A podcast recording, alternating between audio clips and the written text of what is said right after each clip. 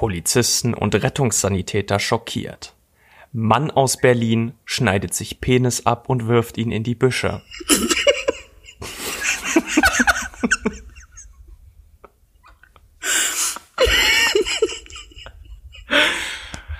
okay, wow, ja.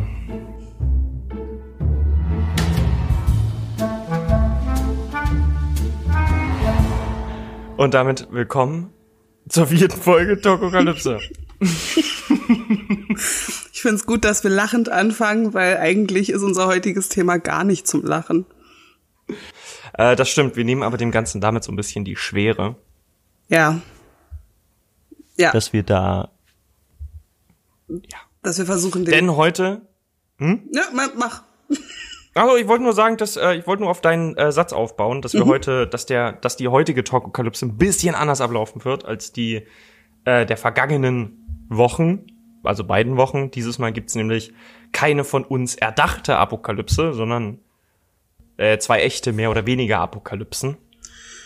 Auf jeden Fall zwei Geschichten von Mördern. Heute ja, haben wir eine meine hat im weitesten Sinne was mit Mördern zu tun, aber ja, okay. Sagen wir zwei True Crime Geschichten. Ja.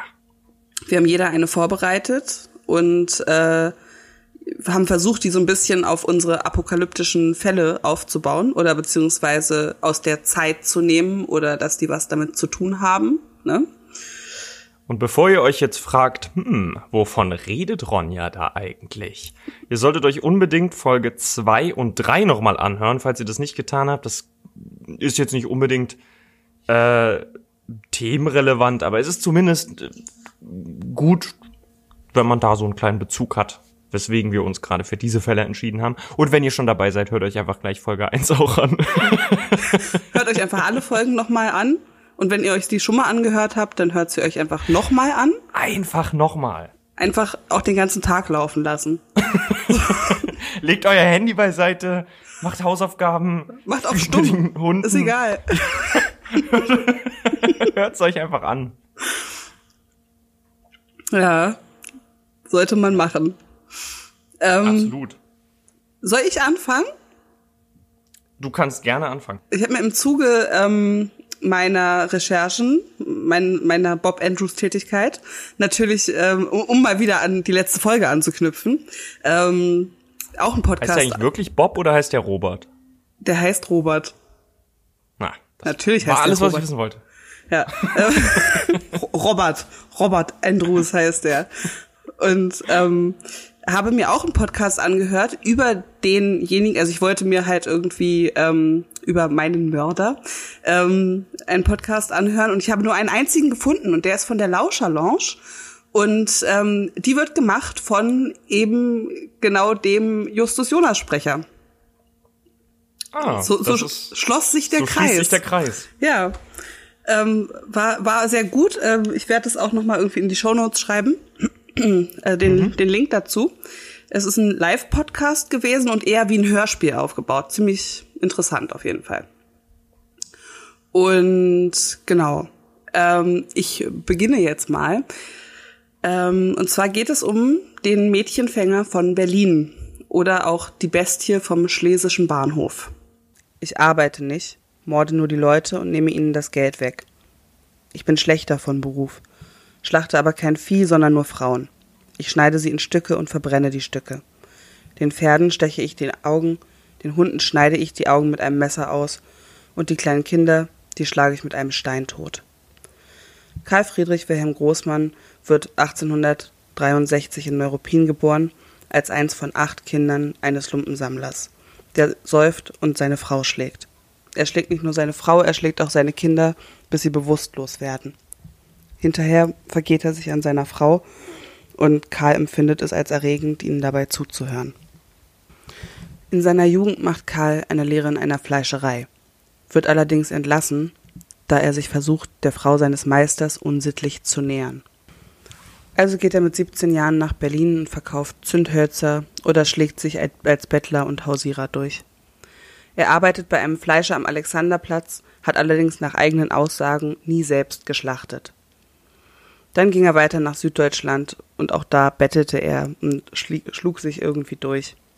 Er beging mehrere Straftaten und musste häufig ins Zuchthaus wegen Hausfriedensbruch, Körperverletzung oder Sexualdelikten.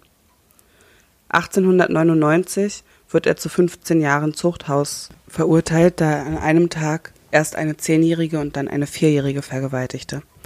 Die Vierjährige starb an den Folgen der Vergewaltigung. 1914 ging er zurück nach Berlin und zog in die Lange Straße 88 in eine Wohnküche, der Ort, an dem er dann seine Mordserie begann. Er sprach seine Opfer in der Nähe des Andreasplatz an, an dem er einen Wurstimbiss stehen hatte. Den Mädchen versprach er eine Anstellung als Wirtschafterin bei sich zu Hause und nahm sie mit in seine Wohnküche.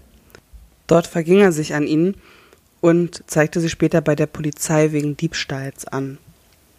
Sein Anwalt hat sich hinterher so daran erinnert. Der 56 Jahre alte Händler Karl Großmann galt im Hause Lange Straße 88, nicht weit vom Schlesischen Bahnhof, als ein ruhiger Mieter. Er hatte im vierten Stock des Quergebäudes eine Wohnküche. Dort ging er jeden Morgen mit einem zerbeulten Kunststoffkoffer auf Arbeit. Im Koffer hatte er Schnürsenkel, Spiegel in Zelluloid-Einfassungen, Kämme aus Hartgummi, Sicherheitsnadeln, Druckknöpfe, Haarspangen und Lockenwickler. Es war lauter billiger Kram.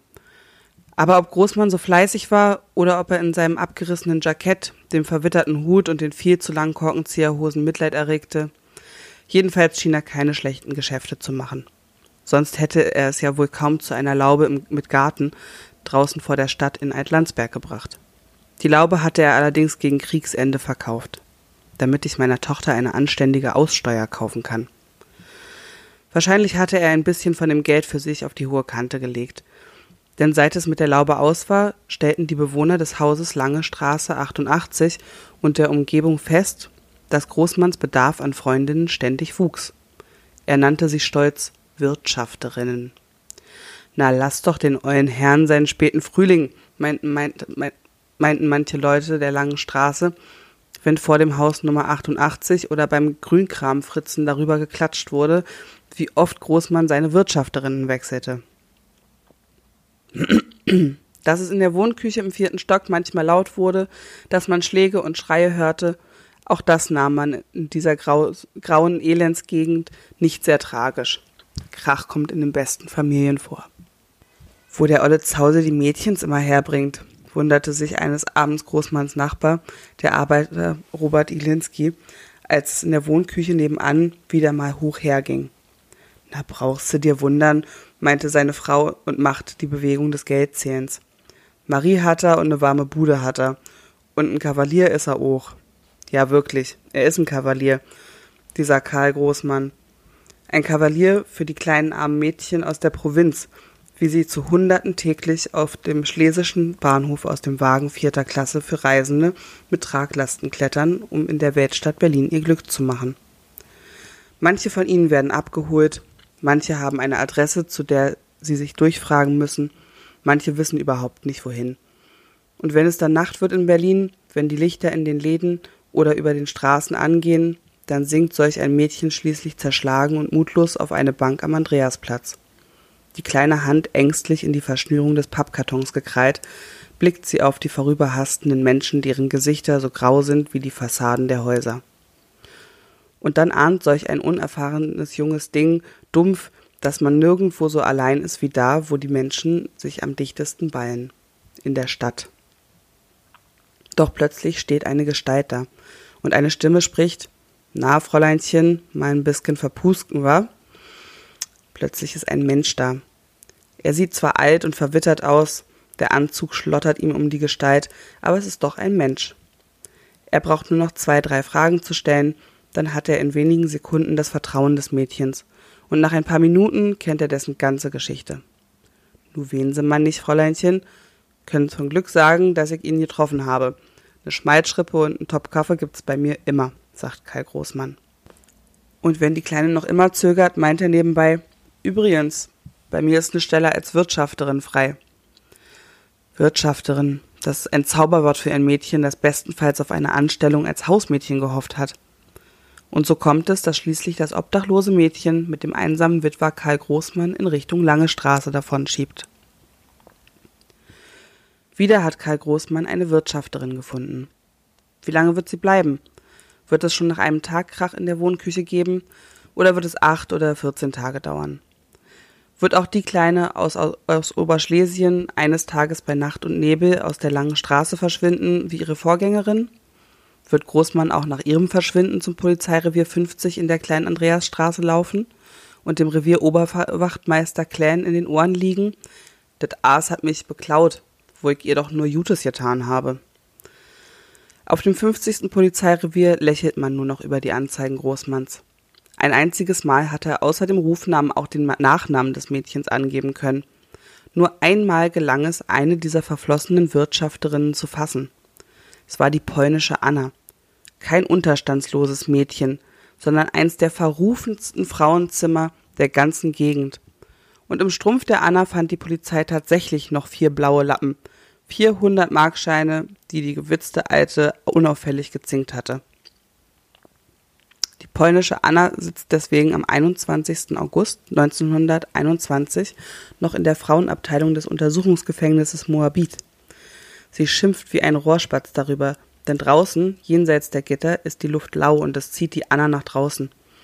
Sie weiß gar nicht, wie sicher so eine Zelle in Moabit ist, verglichen mit der gewissen Wohnküche am schlesischen Bahnhof. Seit 1918 hat man im Engelbecken und im Luisenstädtischen Kanal immer wieder Leichenteile gefunden, die man am Ende 23 Opfern zuordnen konnte. 1921 hatte diese Mordserie dann ein Ende. Am 21.08.1921 wurde Karl Großmann festgenommen und der Tag seiner Festnahme wurde später so äh, rekonstruiert. Dieser 21. August 1921 ist ein Sonntag. Karl Großmann geht nicht hausieren. Er steht spät auf, bindet sich, weil doch Sonntag ist, einen Kragen und sogar einen Schlips um. Dann geht er preppeln, wie er sagt. In einer der zahllosen Boutiquen um, die, um den schlesischen Bahnhof bestellt er Kasseler Rippensperr. Er trifft Bekannte, Leute, die er vom Handeln kennt, Einwohner der Langen Straße. Karl Großmann bestellt Schnäpse und Bier. Doch plötzlich springt er auf. Ober, zahlen. Er gibt ein reichliches Trinkgeld und seine Gästeliste zurück. Karl Großmann ist an diesem Tag wieder einmal ohne Wirtschafterin. Gestern am Sonnabend ist er wieder auf dem Revier Nummer 50 gewesen und hat Anzeige erstattet. Und als Oberwachtmeister Kleen ihn abwimmelte, hat er gekeift, wozu zahlen wir denn Steuern, wenn ihr uns anständige Bürger nicht mal gegen dieses Aaszeug schützen wollt? Jetzt sucht er also eine neue Wirtschafterin. Er geht die Paul-Singer-Straße hinunter bis zur Koppenstraße und biegt links ein. Im Dämmerlicht der Laterne sieht er, wie ihm eine Frau entgegenkommt, und als er an ihr streicht, glänzen ihre Augen feucht. Eine Frau, die weint, muss einen Grund haben. Eine Frau, die weint, ist hilflos, schutzlos, obdachlos. Eine weinende Frau ist das, was Karl Großmann sucht. Er kehrt um, läuft ein paar Schritte hinter ihr her. Er sagt, kann ich Ihnen vielleicht helfen? Nee, mir kann keiner helfen. Ich bin gerade aus dem Frauengefängnis entlassen und nun stehe ich auf der Straße. Aber nicht doch, mein Fräulein. Großmann fasst sie unterm Arm und tröstet sie und lenkt bereits die Schritte zu seiner Wohnung. Aber es ist ja Sonntag und Karl Großmann weiß, dass, was man einer Dame schuldig ist. Er sagt, nachdem Maries Koffer in der Wohnküche abgestellt ist, Mädchen, leg Puder auf, Jetzt zeige ich dir die große Welt. Die große Welt ist für Großmann der Rummelplatz in der Köpenicker Straße. Um dahin zu gelangen, muss man die Spree überqueren. Auf der Schillingbrücke bleibt Großmann stehen. Er blickt über das Geländer und deutet auf das dunkle Wasser hinab, in dem sich die Lichter der benachbarten Gasanstalt spiegeln. Siehste, Mädchen, so geht alles dahin, was man lieb hat, sagt er, und unten fließen die Wellen der Spree. Marie erschaudert. So hat ja noch keiner zu ihr gesprochen. Das ist ja direkt ein Philosoph, ihr neuer Herr.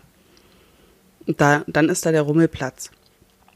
Bunte Lichter, Drehorgeln, Ausrufer und Mädchengekreisch. Es war in Schöneberg im Monat Mai, dudelt die Karussellorgel. Willst du mal, Mädchen? fragt Großmann. Und Marie will. Als er das Billet für sie löst, sieht sie zum ersten Mal seine Brieftasche. Sie ist prall gefüllt mit 150 Markscheinen. Karl Großmann zahlt das Karussell, die Geisterbahn, den Eintritt in die Fingerbude. Und zum Schluss kauft er noch drei Lose für das Glücksrad. Die ersten zwei Lose sind Nieten und auf das dritte gewinnt Marie Nietzsche ein kleines rosiges Schwein aus Steingut.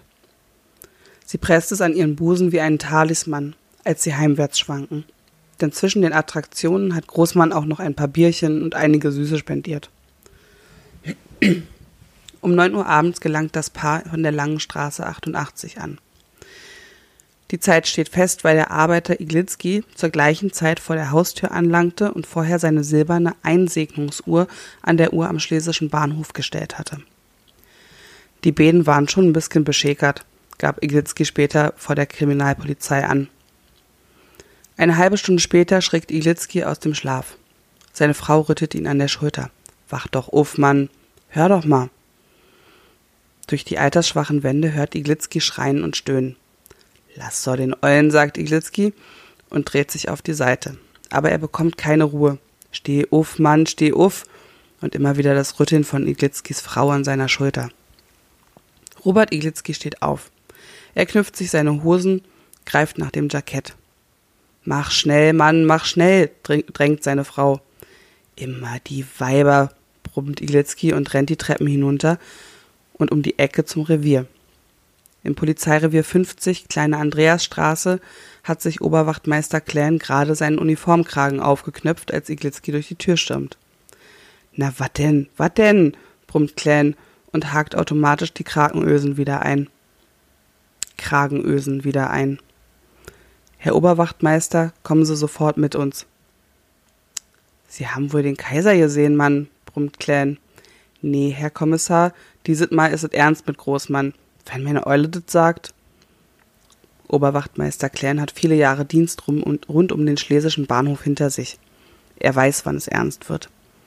Er greift nach seinem Koppel und stößt mit der rechten die Tür zum Nebenzimmer auf. Wachtmeister Kundke, Sie übernehmen das Revier. Wachtmeister Obern, Sie kommen mit mir. Seit der Heimkehr Karl Großmanns und seiner neuen Wirtschafterin ist genau eine Stunde vergangen. Aufmachen, Polizei! Hinter der Tür, an der ein Pappschild mit der Aufschrift Karl Großmann angepinnt ist, rührt sich nichts. Bummern an der Tür. Machen Sie auf, Großmann, Polizei. Drin hört man Matratzenfedern quietschen, dann eine verschlafene Stimme. Könnt ihr denn einen alten Mann nicht schlafen lassen? Kommt morgen wieder. Einen Augenblick zögert Oberwachtmeister Klären. Dann sieht er in der Nebentür das bleiche Gesicht der Frau Iglitzki. Er sieht die flackernden Augen, sieht die Angst. Er sagt sich noch einmal den Paragraphen der Polizeiverordnung. Eingriffe in die bürgerliche Wohnung sind nur zu rechtfertigen, wenn Leib und Leben oder das Eigentum eines Staatsbürgers auf dem Spiel steht. Mit einem Krach stemmt sich der Beamte gegen die Tür. Sie ist aus starkem Holz. Er drückt auf die Klinke, sie gibt nach. Das erste, was Oberwachtmeister Klein im Licht der Gasfunzel sieht, ist eine ihm wohlbekannte Gestalt. Großmann. Als zweites sieht er, dass Großmanns Hände blutig sind. Als drittes, Großmann hält in der einen blutigen Hand eine Steinguttasse. Er will die Tasse an seinen Mund setzen. Nein, du Hund! Clan schlägt schwer zu. Klirrend fällt die Tasse zu Boden. Am nächsten Morgen werden die Gerichtschemiker feststellen, dass sich in ihr halb gelöstes Zyankali befand. Halt den Kerl fest, schreit Kleen seinem Begleiter zu. Dann stürzt er zum Bett. Er reißt das Deckbett hoch und breit zurück. Durch die offene Tür hat man einen dumpfen Fall im Treppenhaus. Robert Iglitzki hat in der Tür gestanden. Er hat gesehen, was Wachtmeister Klan sah. Er ist ohnmächtig geworden. Ein, zwei Sekunden steht Oberwachtmeister Klan schaudernd vor der blutüberströmten Frau. Dann legt er sein Herz an ihr, äh, sein Ohr an ihr Herz. Er hört drei schwache Schläge, dann nichts mehr. Aus. Schwer richtet sich der Beamte auf. Langsam geht er auf Großmann zu. Der weicht zurück. In seinen Augen funkelt hündische Angst. Ein, zweimal schlägt der Beamte zu. Es ist ihm egal, ob, zu, ob Zeugen zusehen. So, sagt er und atmet schwer. Er wischt sich das Blut von der Hand, weiß nicht, ob es von der Frau ist oder von Großmann. aus dessen Oberlippe es rot quillt. Dann zieht Oberwachtmeister Clan sein schweres Notizbuch aus der Rocktasche. Ich habe bloß Rache genommen, denn das Aas hat mich bestohlen, wimmert Großmann. Als Großmann eine Stunde später gefesselt abgeführt wird, muss er durch eine hundertköpfige Menschenmenge Spießruten laufen.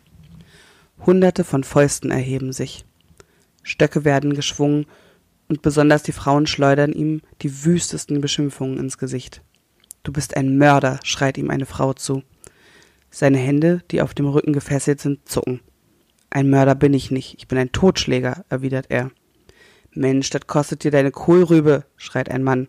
Das weiß ich alleine, antwortet Großmann. Großmanns Verteidiger Erich Frei erinnerte sich. Es war eine unruhige Zeit, damals im Jahre 1921. Geldentwertung, Teuerung, Hunger, Aufstände, Streiks. Die Staatsmaschine der jungen Weimarer Republik ging stockend unter Knarren und Ächzen. Nur der Apparat der Justiz lief auf Hochtouren. Für ihn hatten Krieg und Revolution eine noch nie dagewesene Hochkonjunktur herbeigeführt. Der Krieg hatte nicht nur Millionen Menschen verschlungen oder zu Krüppeln gemacht, er hatte auch die Seelen verwundet, manche völlig entstellt und verheert. Die Zahl der Verbrechen stieg ins Ungeheure. Hunderttausende, die aus dem Krieg heimgekehrt waren, fanden nicht wieder zurück in ein geordnetes Leben. Hunderttausende fanden keine Arbeit und konnten sich nicht wieder an geregelte Arbeit gewöhnen. Riesig war die Zeit derer, die aus Haltlosigkeit oder auch nur aus Not das Gesetz brachen. Noch war die Erregung über den Massenmörder vom Falkenhagener See nicht ganz verklungen. Gemeint war Friedrich Schumann, der soeben am 26. August 1921 im Strafgefängnis Plötzensee enthauptet worden war. Da musste ich schon einen neuen Fall übernehmen, der Grauen und Schrecken über ganz Berlin verbreitete. War ich dazu ausersehen, die abseitigen Kreaturen zu verteidigen? Fast schien es mir so. Der Mann, den ich diesmal wochenlang täglich in seiner Zelle besuchen und schließlich im großen Schwurgerichtssaal von Moabit verteidigen sollte, hieß Karl Großmann mit C. Darauf legte er besonderen Wert. Ja, und dann wurde Karl Großmann angeklagt. Allerdings ähm, beging er vor der Urteilsverkündung äh, Selbstmord, indem er sich in seiner Zelle an einem zusammengeknüpften Bettlaken aufgehängt hat und wurde dementsprechend dann nicht verurteilt. Er wurde nur wegen der drei Morde, die er zugegeben hat, angeklagt. Allerdings wird vermutet, dass er über 100 Morde begangen hat. Und seit dem Sommer 2000, äh, 2000, 1921 hat man fast täglich Leichenteile im ähm, Luisenstädtischen Kanal gefunden. Ähm, ja, die konnten allerdings nie nachgewiesen werden. Äh, hatte er denn ein, äh, ein typisches Opferprofil oder war das eben nur äh, das Einzige, was für ihn zählte, dass das äh, scheinbar verzweifelte Frauen sein mussten. Es waren einfach nur verzweifelte Frauen, ja. Und ähm, die haben ihn wohl immer wütend gemacht mit irgendwas. Und dann hat er sie erschlagen oder okay. umgebracht und hat sie zerstückelt.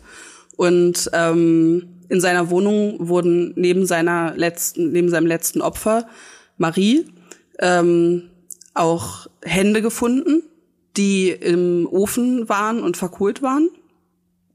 Und ähm, es ging halt ganz lange das Gerücht rum, dass in seiner Wurstbude, dass er da Würste aus Menschenfleisch äh, verkauft hat, beziehungsweise ähm, ging auch das Gerücht rum, dass er die selber gegessen hat. Allerdings wurde das ähm, irgendwie nie wurde nie ähm, bestätigt, dass das so war. Er hat immer gesagt, es war nicht so. Und ähm, mich hat es ganz doll an den Fall von dem Hamann erinnert. Kennst du den? Lustigerweise, ich hatte ja ähm, gerade eben, also was heißt gerade eben am Anfang des Podcasts der Folge jetzt gesagt, dass ich mir einen Podcast angehört hatte. Ja. Und das war genau zu Hamann. Und da ging es eben auch um diese, um diese angebliche, äh, um den angeblichen äh, Kannibalismus, mhm. der ja zumindest laut dessen, was in dem Podcast gesagt wurde, nie ähm, bewiesen werden konnte. Genau, aber Und da wurde, auch, der äh, hat ja auch, Film. aber der hat ja viel Fleisch in seiner Wohnung immer gehabt oder klar, ja. ne? Er hat ja die Menschen zerstückelt und hat den Leuten aus seinem Haus ja auch immer Fleisch gegeben. Und mhm. denen wurde danach schlecht. Ja, also, ja, es ist, ja. es ist eben naheliegend. Ich meine, wir, das war ja auch alles in einer Zeit, in der äh, Fleisch knapp war. Ja. Auf der anderen Seite kann es halt natürlich auch gut ähm, dem Sensationalismus der Medien geschuldet sein. Mhm. Ich, ich denke, am Ende hat so beides sein, sein Für und Wider, weil auf, auf der einen Seite, es ist natürlich sehr, sehr wahrscheinlich anhand der ganzen Indizien, die da, äh, die da offen, die da fast schon auf der Hand liegen, dass das so war. Auf der anderen Seite ist natürlich journalistischer Sensation, Sensationalismus auch in der Zeit eben nichts Neues gewesen. Ja, allerdings wurde zum Beispiel hier von dem Großmann, ähm, ist es ein bisschen untergegangen, zumindest in den Zeitungen, weil die Drucker an den Tagen gestreikt haben. Ah. Das heißt, es gab keine Zeitungsmeldungen. Ach krass, wie, hast, wie, wie bist du darauf aufmerksam geworden? Das durch, steht durch diesen Podcast. Das, ähm, auf, auf, ähm, auf den Fall an sich? Genau. Ähm, ich habe halt gegoogelt nach einem Mörder Berlin 1918. Und dann kam, hm. kam der und das war ziemlich krass, weil ich dachte, ich kenne so viele ähm, Mordfälle und davon habe ich noch nie was gehört. Und das war ja eine große Sache. Eben. Ja, ja, eben es dadurch, dass es eben so eine Menge an zumindest potenziellen äh, Opfern Also gibt. bis zu oder, oder vermutlich 100 äh, Frauen, ja.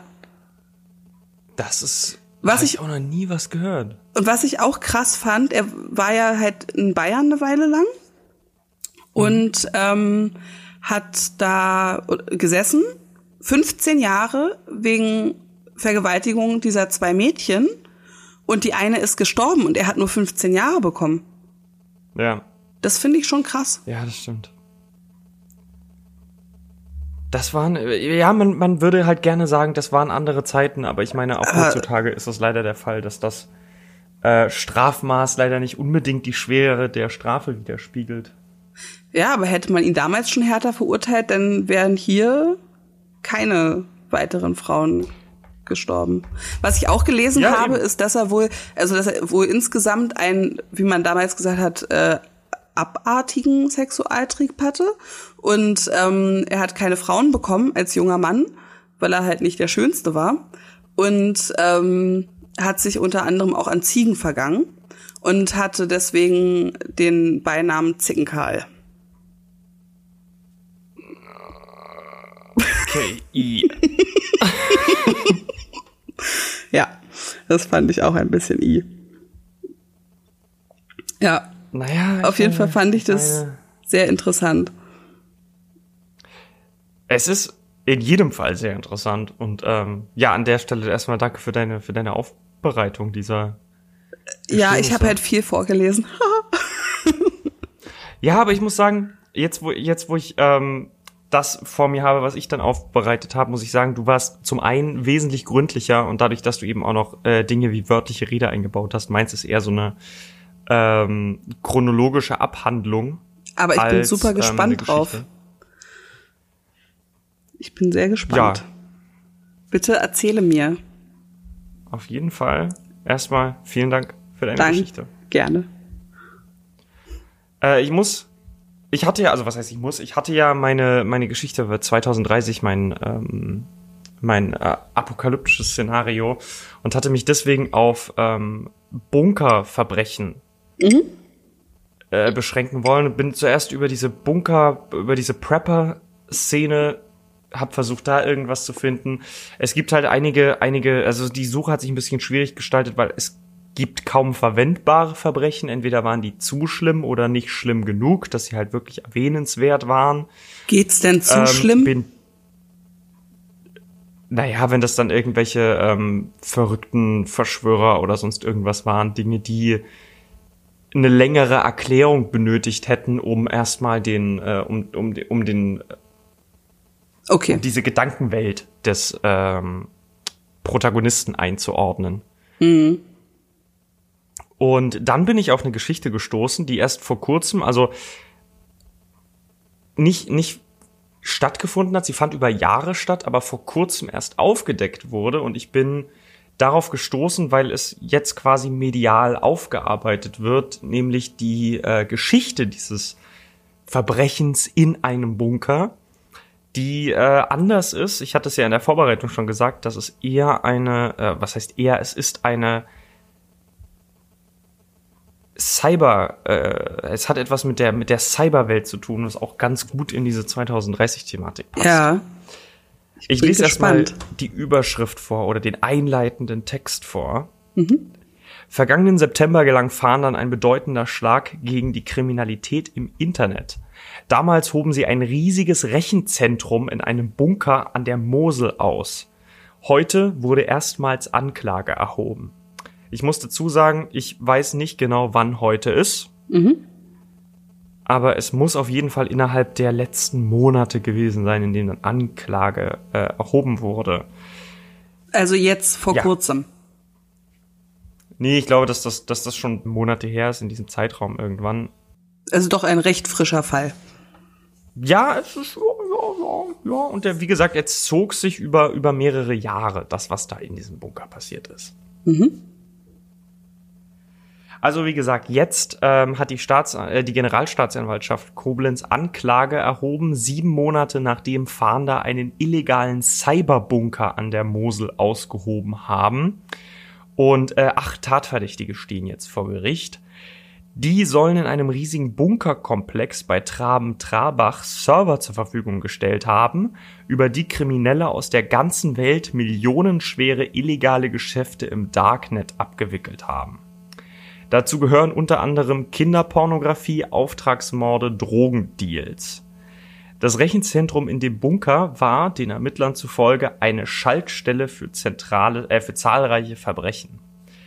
Über diese Server, die dort in diesem Bunker stehen, sollen mehr als eine halbe Million Fälle von Drogenhandel, Datenhehlerei, Falschgelddeals, Verbreitung von Kinderpornografie sowie Computersabotage abgewickelt worden sein.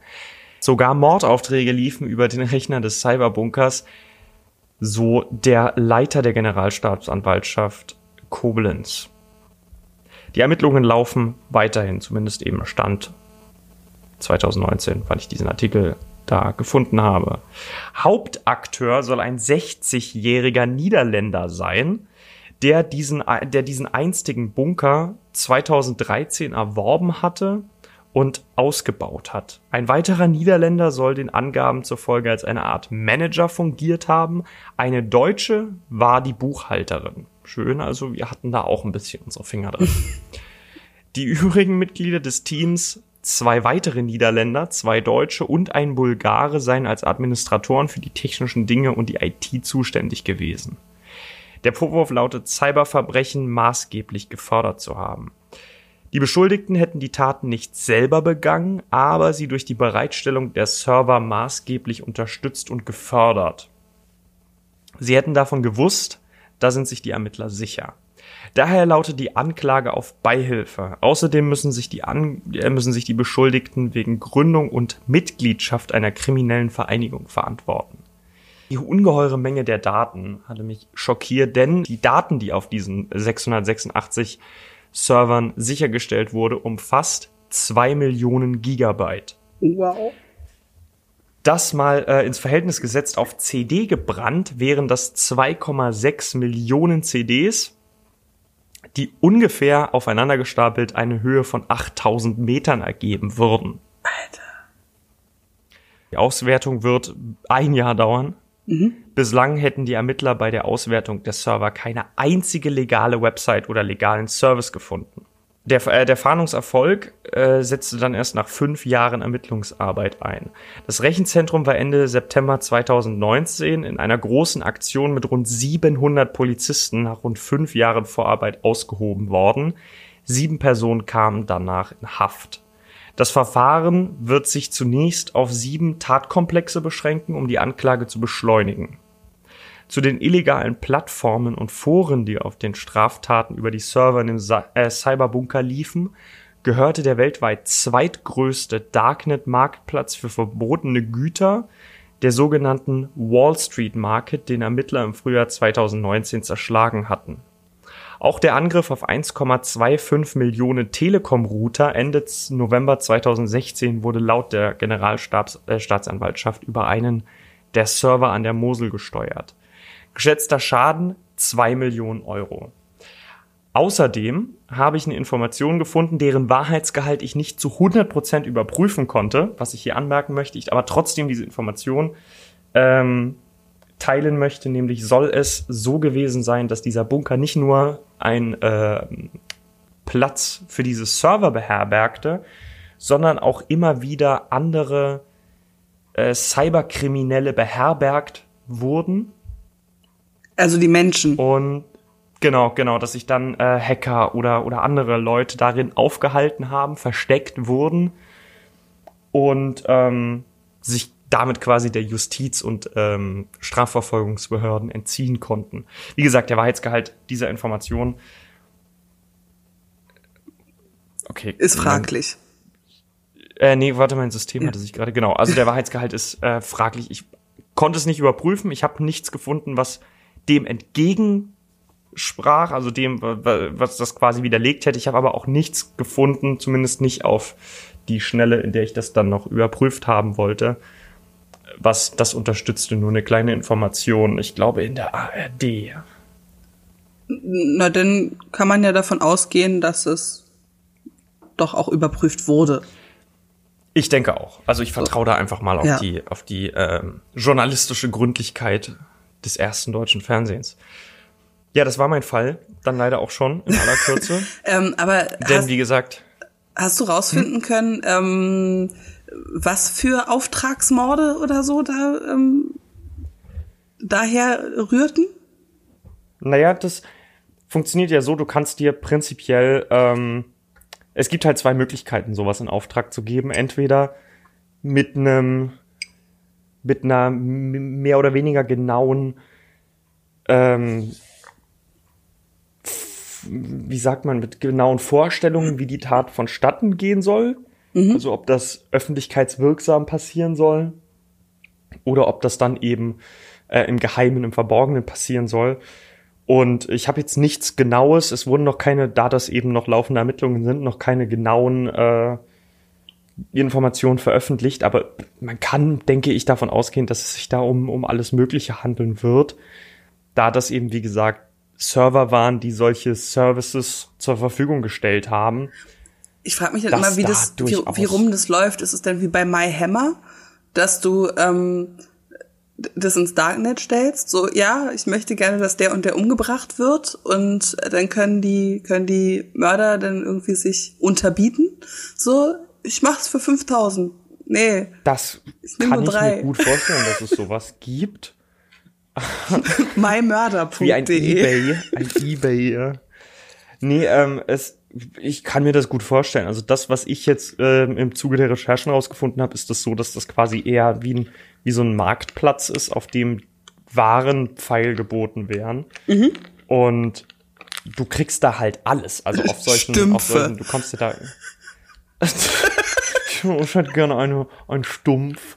Und das ist ganz schön. Ich weiß gar nicht, wo ich das mal, wo, wo war das? In irgendeiner Serie oder irgendwas mit den Stümpfen? Du kannst da Stümpfe kaufen. das sagt mir gar nichts. Nee. nee. Aber es, es muss wohl so sein, dass man da sich alles besorgen kann, was man sich auch besorgen will. Also wenn es um, um Drogen, um Waffen oder eben um solche Dienstleistungen geht, dass das dann eher so ist, dass du die ähm, Leute mehr oder weniger direkt anschreibst. Hm. Und das Ganze dann, ich würde behaupten, meistens mit Bitcoins bezahlst. Weil ich wüsste nicht, womit, also mit, wird es bestimmt nicht mit PayPal überweisen oder so. Aber. Danke für den Stumpf. Meistens funktioniert dann. Guter Stumpf. Fünf Punkte. Überweisung an Freunde und Familie. Senden. Ja, aber ich mach bitte, ganz stark, dass das mach, mach bitte Freunde-Funktion, weil sonst muss ich was draufzahlen. ja, also das kostet jetzt 2000 Euro, aber die Überweisungsgebühr will ich dann auch nicht noch bezahlen. Ja, mach mal, ich mache einen PayPal-Konflikt. So. ja, ich hatte, ich weiß gar nicht, ein YouTube, ja genau, ich hatte ein YouTube-Video äh, da geguckt und zwar von, von Simplicissimus, den kann ich nur empfehlen, das ist ein toller Kanal. Mhm. Und da ging entweder, entweder war es Simplicissimus oder ich, äh, Mr. Wissen to Go. Ich glaube, es war letzterer. Jedenfalls ging es da auch um das Darknet. Und er meinte dann auch, dass, äh, worauf wollte ich hinaus? Ach so, genau, dass, äh, dass, dass eben mit solcher Kryptowährung bezahlt werden würde, weil du eben bei äh, nicht Lieferung oder, oder Nicht-Ausführung des äh, bezahlten Services ja ganz schlecht bei PayPal da anrufen kannst und sagen kannst, so, ja, ich habe hier die so einen Auftragsmord in Auftrag gegeben und das ja. ist jetzt nicht durchgeführt worden, ich hätte gerne mein Geld zurück. Ja, ganz schlechter Keine Ahnung, Service. wie PayPal bei sowas reagiert, ja. Zwei Sterne auf Yelp. Ja, ich mach, ey, wenn du so weitermachst, mach ich einen schlechten Eintrag bei TrustSpot. So. Hast du davon? Auf so einer Jobbewerbungsplattform. Ja. Mega. Warst du schon mal im Darknet? Äh, ich habe ich es mir tatsächlich mal angucken können mhm. äh, über so einen über so einen Tor-Browser und es sah anders aus, als ich das erwartet hatte. Also ich muss ehrlich sagen, ich hatte Hast auch eine sehr naive dunkel, Vorstellung vom Darknet. Dunkel vorgestellt? Ja. Ja. Nein, ich habe ich hab mir das ehrlich gesagt eher so wie so ein, wie, ehrlich gesagt eher wie Google vorgestellt, dass du da so eine, so, ein, so, ein, so eine Suchmaschine hast, wo du dann Dinge eingibst, die du findest. Stümpfe. Aber du. Serienmörder. wo finde ich denn jetzt diesen Stumpf? Hm. Ja. Aber es ist wohl eher so, dass du die Seiten kennen musst, die du aufrufst. Ja. Und dass das dann eben diese Internetseiten eher aussehen wie so, wie so ein, wie so ein Marketplace, wo du, wo Leute Wenn, ihre Dienstleistungen oder ihre Waren anbieten. Werden die auch schön gemacht? Nö, das sah alles eher so rudimentär aus. Das ist voll schade. Ich da finde, die sollten die Shops dann besser aufbereiten. Ich muss doch mal am Shop arbeiten. Ich finde den so, Hintergrund wenn du 5000 Euro ausgibst, kriegst du ein T-Shirt dazu. ich habe neuen Merch bestellt. Jetzt von Stumpi und Co. Wie viel Merch rausballern. Hm.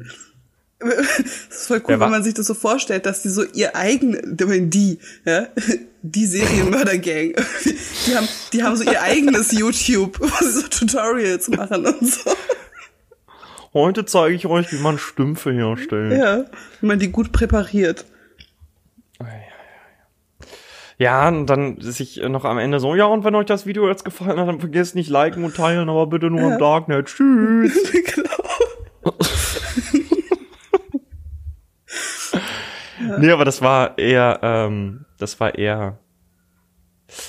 Ja, jetzt, jetzt weiß ich, wie es aussieht. Ich war ja auch jetzt nicht so spektakulär, muss man dazu. Also es war natürlich erschreckend, was da angeboten wird und was man sich da, wenn man die richtigen Seiten kennt und aufruft, also, alles besorgen kann. Also du, du konntest auch gucken, was, was man da kaufen kann.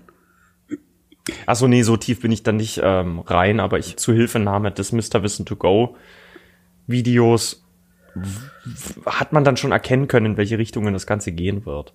Ja. Ich finde das gruselig. man muss ja auch ich sagen, da nicht rein. Ja, man muss, man muss halt auch bedenken, dass das Ganze halt immer, ich, es ist ja nicht illegal, ins Darknet mm -mm. zu gehen. Das ist ja, das, das wissen halt viele nicht. Die denken, oh, Darknet, das ist illegal. Ist es halt nicht. Du kommst halt da ganz easy rein. Das Problem ist halt, dass wenn du nicht genügend Sicherheitssoftware auf deinem Rechner hast, äh, warte, meine Aufnahme? Doch, jetzt wieder. Wenn du nicht genügend Sicherheitssoftware auf deinem Rechner hast, dass das Ganze halt schnell nach hinten losgehen kann. Das heißt, du brauchst da, dein, dein Rechner sollte auch schon dafür gemacht sein, sowas auszuhalten, weil das, was wir vom Internet kennen und nutzen, also Google, Facebook, Instagram etc., das ist eben nur die Spitze des Eisbergs, quasi der Herr der Ringe des Silmarillions. Ja. Das ist ja so weit an der Oberfläche, dass, ja, also das Internet ist halt mehr als Google und Bing. Echt?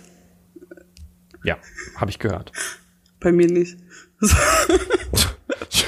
Alles, was nicht auf Google Seite 1 ist, gibt's nicht. Nee, eben. Ich war ganz selten, habe ich wirklich mal auf Seite. Ich bin jetzt jede Woche. Äh, ich bin bei auf, Google auf, auf Seite 2 gegangen. Ich war im Darknet. So. ich habe Sachen gesehen. Ich habe Nee, aber ich bin ja jetzt. Im Zuge unserer, unseres Podcasts ja auch immer mal wieder auf der zweiten Seite bei Google unterwegs. Denn äh, gerade wenn ich die News suche für den Anfang der Folge, mhm. dann ist ja natürlich die ersten, meistens sogar die ersten beiden Seiten voll mit äh, äh, Corona-News.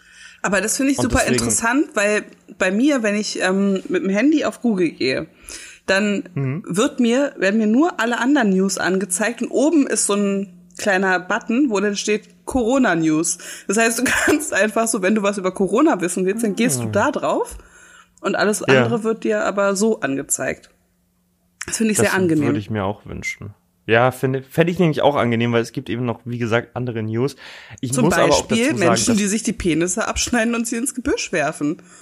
Offenbar ist das. Wobei ich die, ich habe die Nachricht, weil ich, ich fand diese, diese Überschrift so reißerisch und dachte mir so, hm, da steckt jetzt bestimmt. Ach, es war übrigens äh, Fokus, falls ich das nicht am Anfang erwähnt habe. Okay. Ähm, und habe mir den Artikel dann durchgelesen, ob das denn wirklich so reißerisch war.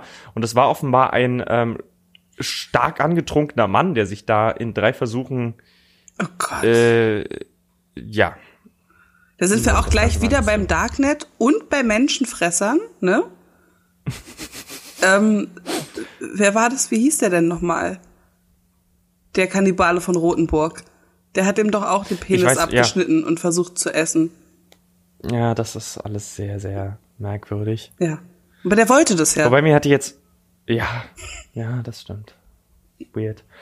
Mir hatte jetzt neulich mal, ein, ich weiß gar nicht mehr, wer mir das erzählt hat. Ja, auf jeden Fall war es irgendein Freund, der meinte, er hätte jetzt zum ersten Mal, äh, waren, ich, ich glaube, es waren Stierhoden gegessen. Meinte, mm. dass das gar nicht so eklig klingt, Doch. wie es sich anhört. Und ich muss ja dazu sagen. Es klingt genau so eklig, wie es sich anhört. Du hast auch schon mal Stierhoden gegessen? Nein, weil du hast gesagt, dass es gar nicht so eklig klingt, wie es sich anhört. Ah, oh, ich meinte natürlich schmeckt. Ja. Aber ja, es klingt halt, es klingt halt genauso eklig. Ähm, weil kann ich, kann ich nichts dazu sagen. Wollte einfach nur mal die Geschichte. Ich fand, dass sich das gerade angeboten hatte, das mal unterzubringen. Dass mal jemand Hoden gegessen hat, den du kennst endlich konnte ich diese Geschichte, weiß gar nicht, wie lange ich diese Geschichte schon im Podcast erzählen wollte. Den küsst du bestimmt nicht mehr mit Zunge. So. Auf keinen Fall. Nie wieder. Der hat sich das ein für alle Mal bei mir verscherzt mit hat der er. Aktion.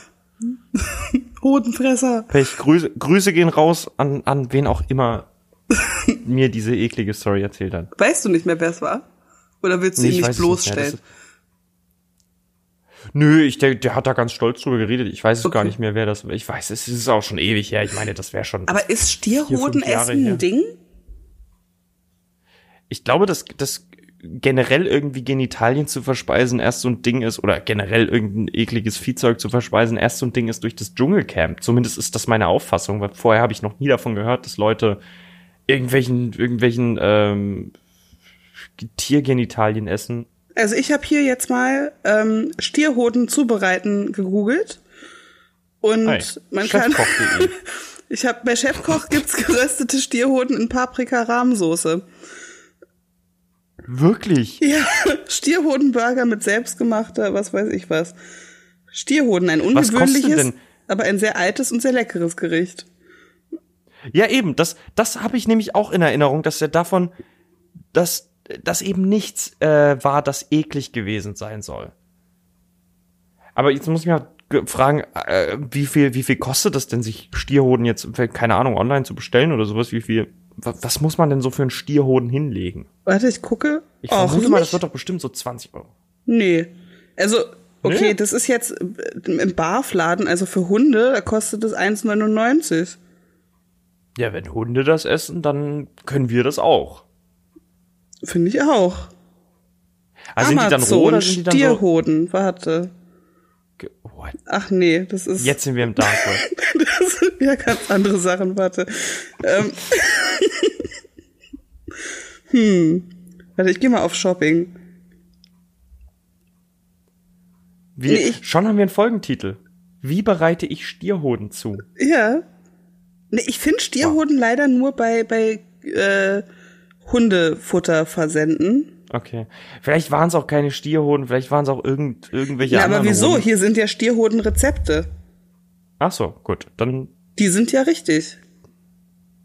Stierhoden zubereiten. mal, ich, Wie bereitet man denn so einen Stierhoden zu? guck Muss man mal. den irgendwie vorher erst schälen oder? schälen. Hast du den Stierhoden geschält? Mama, darf ich dir in der Küche helfen? Ja, setz dich hin, schäl den Stierhoden. Hol mal deinen Bruder, jetzt werden die Hoden geschält. Zutaten. Werden die gekocht? Also ich kann mir das nur so vorstellen, die werden doch bestimmt gekocht vorher. Also Zutaten. Zwei Stierhoden, eine Knoblauchzehe, eine mittelgroße Zwiebel, eine große gelbe Paprika, eine Chilischote, ein Viertel Liter roten, äh, Rotwein, 125 Milliliter Bratenfond, Öl, Mehl, Salz und Zucker. Äh, Salz und Pfeffer, nicht Zucker. Ähm, So, falls ihr jetzt Bock habt, das nachzukochen. Jetzt, jetzt geht's los. Jetzt geht's los. Küchenfertige, also aus der Hodenhaut gelöste, Stier, also doch schälen, ja. Ah, Äh, siehst du? Stierhoden halbieren und in gleichmäßig dünne Scheiben schneiden. Dann in eine Schüssel geben, gut salzen und dann wässern. Diesen Vorgang mindestens dreimal wiederholen, bis das Wasser klar ist und an den Fingern kein schleimiger Film mehr zu spüren ist. Dann,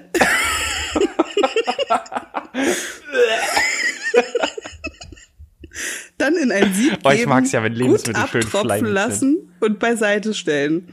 Zwiebel, Paprika, Knoblauch und Chili in feine Würfel schneiden, Öl in einer Pfanne erhitzen, Stierhoden darin kurz scharf anbraten und nach und nach Zwiebel, Paprika, Knoblauch, Chili dazugeben und etwas andünsten.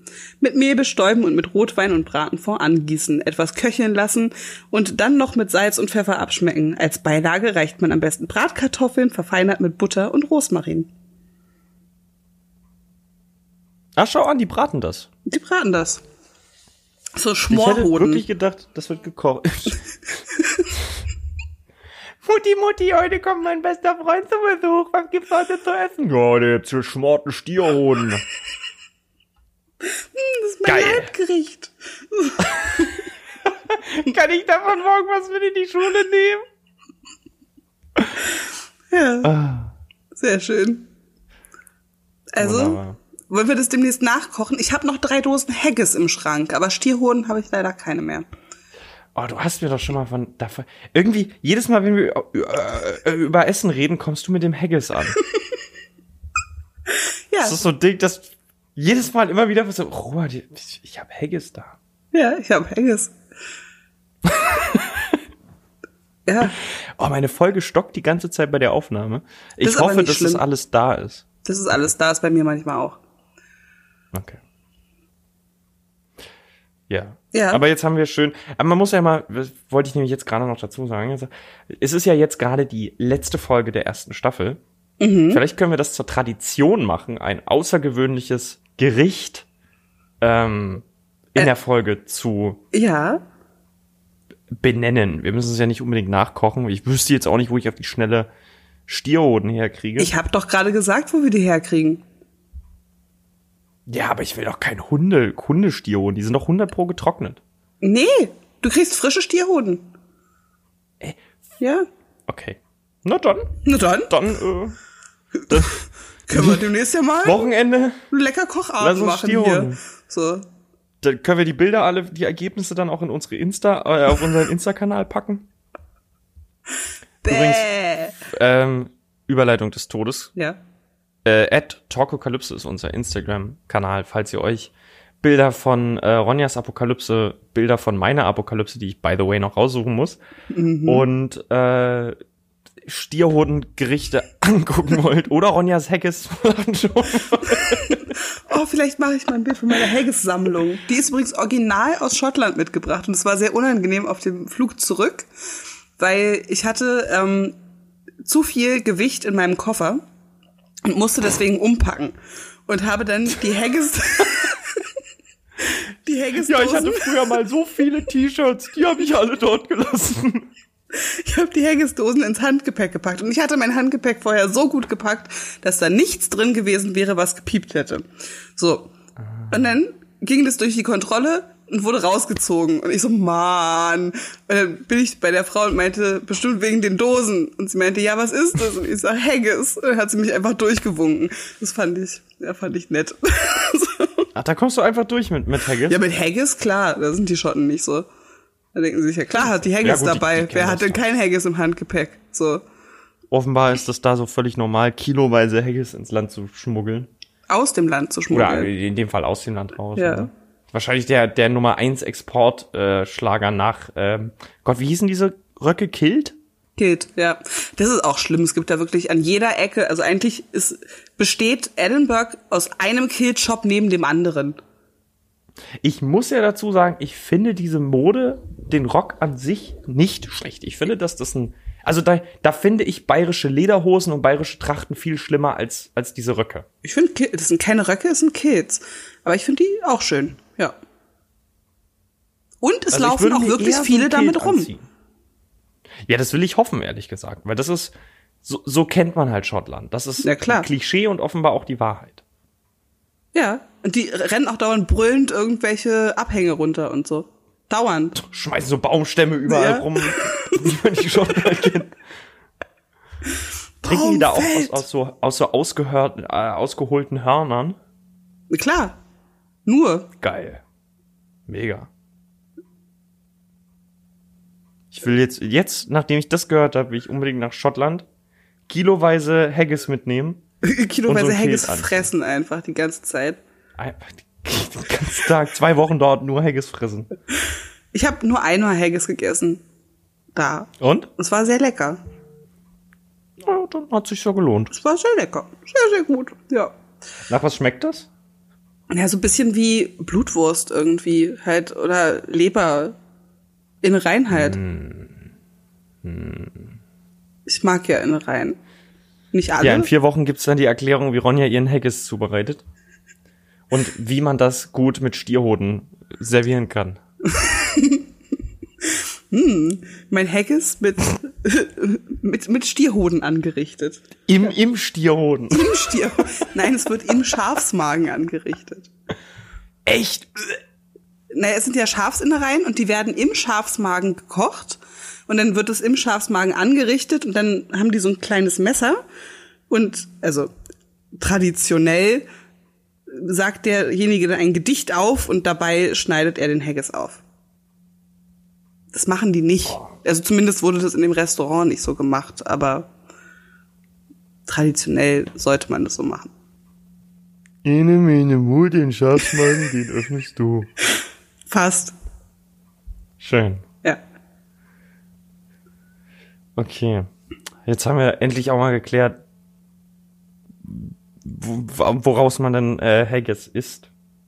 Na, man isst Und es es nicht. ist, es ist vers Na, wieso? Aber ah, die, nee, man, man, zumindest man bereitet es zu da. Ja, aber ähm, Blutwurst zum Beispiel kriegst du ja auch so auf den Teller und schneidest die dann auf und drückst die raus. Ja, aber das esse ich auch nicht. Was? Nein, noch nicht. Also ich hatte das mal früher im, im ich weiß gar nicht, im Kindergarten, glaube ich, im Hort dann später gab es auch immer mal wieder Blutwurst. Aber ich war nie wirklich Fan davon. Also zum einen wegen genau des Namens, der schon so unattraktiv wie möglich gewählt wurde. Tote Oma? Und noch schlimmer. Oder, oder da gab es noch einen anderen Begriff dafür. Grützwurst. Grützwurst. Oh ja, das hört sich aber auch echt eklig an. Grützwurst hört sich so eklig an. Es gibt ja so Dinger auf dem Kopf bei, gerade bei älteren Herren, kriegen dann so Bobbel auf dem Kopf und die heißen Grützbeutel. Das ist halt auch echt Warum- eklig. Deutsch ist so eine schöne Sprache. Grütze. Hm, Sülze, Grütze. Oh ja, Sülze. Über Sülze habe ich gerade erst geredet. Ich glaube, Sülze ist Gericht, das wird aussterben nach unserer Generation. Na. Ich glaube, es gibt Dinge, die werden dann einfach nicht mehr hergestellt. Und ich kann damit leben. Äh, Weil ich kenne niemanden unter 60, der sagt, ich gehe noch mal Sülze kaufen. So. Ja, das stimmt. Ich habe auch ewig keine Sülze mehr gesehen. Also jetzt beim, beim Fleischer so ja, aber kein, der das mal irgendwie hatte oder serviert hat oder selbst nur gesagt hat, oh, jetzt habe ich mal wieder Bock auf so einen Teller Sülze. so Hermann, ha- haben wir noch Sülze im, im Kühlschrank? Eieiei. Ja. Tja, schön, dass wir auch äh, das mal geklärt hätten. Mit dem Gesülze. Ja, ich denke, wir haben jetzt, wir haben jetzt auf jeden Fall noch mal einen kurzen Moment Zeit, ähm, über die erste, über die ersten vier Folgen mal kurz zu reden, zumindest in aller Kürze. Wir sind nämlich jetzt fast schon am Ende angekommen. Zu resümieren. Genau. Okay. Zurückzublicken. Möchtest du anfangen? Bei meinem Programm hat schon wieder keine Rückmeldung. Du, es wird aufnehmen. Du kannst ruhig weiterreden. Okay. Ich vertraue dir da. Vertrau mir. Also ich muss, ich muss sagen, ich bin äh, sehr froh, dass wir das, dass wir das so abwechslungsreich gestalten. Also zumindest für mich, der das äh, mindestens einmal oder mindestens, sagen wir mal, mindestens zweimal hören muss, wenn es schneidet. Mhm.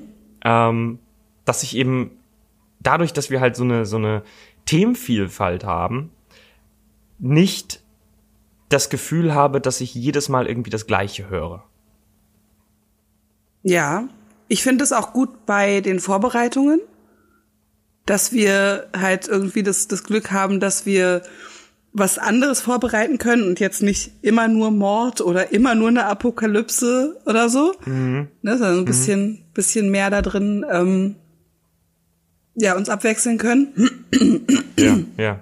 Und ähm, ich hoffe, dass es unseren Zuhörern auch so geht. Wenn das es euch so geht, dann äh, schreibt uns das doch gerne auf @talkokalypse auf Instagram oder unter unseren privaten Kanälen. Ihr dürft wo gerne immer unsere ihr das Bilder kommentieren. Stimmt, das hat bisher nur eine Person hat das gemacht. Shoutout an Lilly. Shoutout an Lilly für, für die Herzchenaugenkatze. Stimmt, stimmt. Na dann, ihr Lieben, äh, wir haben wir einen Namen für unsere Apokalyptischen Reiter. Stimmt, oh, ich vergesse das immer. Dann, also dann, ihr apokalyptischen Reiter, sind wir am Ende der vierten Folge angelangt. Am Ende der ersten Staffel. Am Ende der ersten Staffel, das außerdem. Teilt uns, hört uns, macht einen Familienabend. Erzählt euren Großeltern von uns. Brützelt euch eure Stierhoden. Mit Haggis. Mit, mit Haggis. Hauptsache, Hauptsache, ihr hört unseren Podcast. Hauptsache Grütze. Und wie, Hauptsache Grütze. Das ist so ein tolles Schlusswort. Und damit, wie immer, am Ende der Folge wünschen wir euch einen schönen guten Morgen, schönen guten Mittag, schönen guten Abend, wann auch immer ihr unsere Folge hört. Und viel Spaß im Sandsturm.